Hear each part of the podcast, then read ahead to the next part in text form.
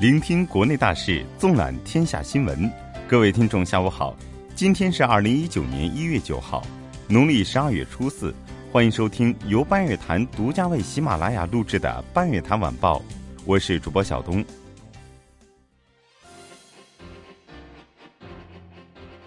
国内方面，政治领域，中共中央、国务院隆重举行国家科学技术奖励大会。习近平出席大会，并为最高奖获得者等颁奖。李克强讲话，王沪宁参加会见，韩正主持。应习近平邀请，金正恩对中国进行国事访问。习近平同吉布提总统盖莱就中吉建交四十周年互致贺电。国务院办公厅印发关于推广第二批支持创新相关改革举措的通知。中央政法委牵头成立联合调查组，调查千亿矿权案卷宗丢失问题。中国科学技术奖奖金标准调整，最高奖奖金调整为每人八百万元。公安部消息，我国枪爆犯罪案件保持多年连续下降良好态势，中国已成为全世界枪爆犯罪案件最少的国家之一。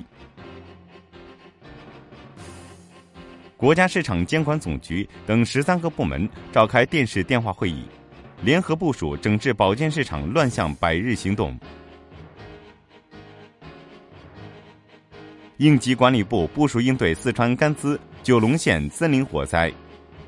国家移民管理局消息，二零一八年全国边检机关检查出入境人员达六点五亿人次，同比增长百分之九点九。法治领域，八日上午。西城区宣师一附小校内发生一男子伤害孩子事件，嫌疑人被警方当场控制，受伤学生均无生命危险。张扣扣故意杀人、故意毁坏财物案一审公开开庭，审理并当庭宣判，张扣扣被判死刑。二零一八年，全国铁路公安机关共查获各类在逃人员六万一千八百四十八人。比二零一七年增长百分之二十九。水利部长江水利委员会对三峡水库实施应急调度，防御冰冻灾害和咸潮入侵。社会领域，天津发布有奖举报通告，举报保健品违法行为，最高奖励人民币两万元。王府井步行街设立大型室外吸烟区引热议，北京市控烟协会建议取缔。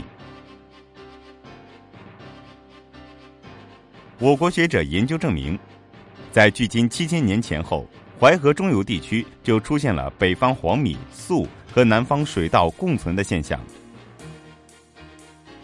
一月七日，亚洲杯小组赛首轮，中国队迎来开门红。退场前，中国球迷不忘主动清理垃圾，有人号召大家把垃圾带走。民生领域，近日在河南台前县。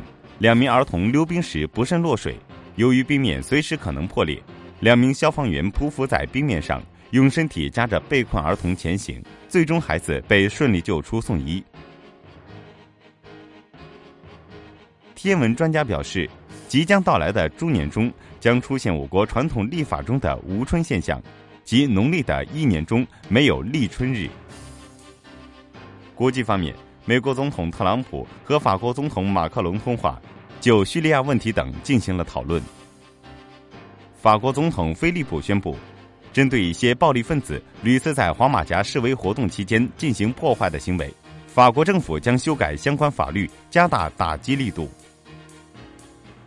俄罗斯外交部发言人表示，俄方已经准备好安排被捕的美籍间谍嫌疑人保罗·惠兰与其所入籍国家的代表进行会面。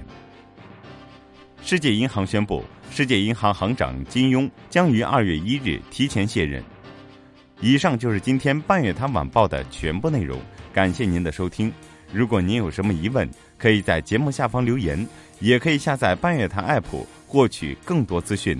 我们下期同一时间再见。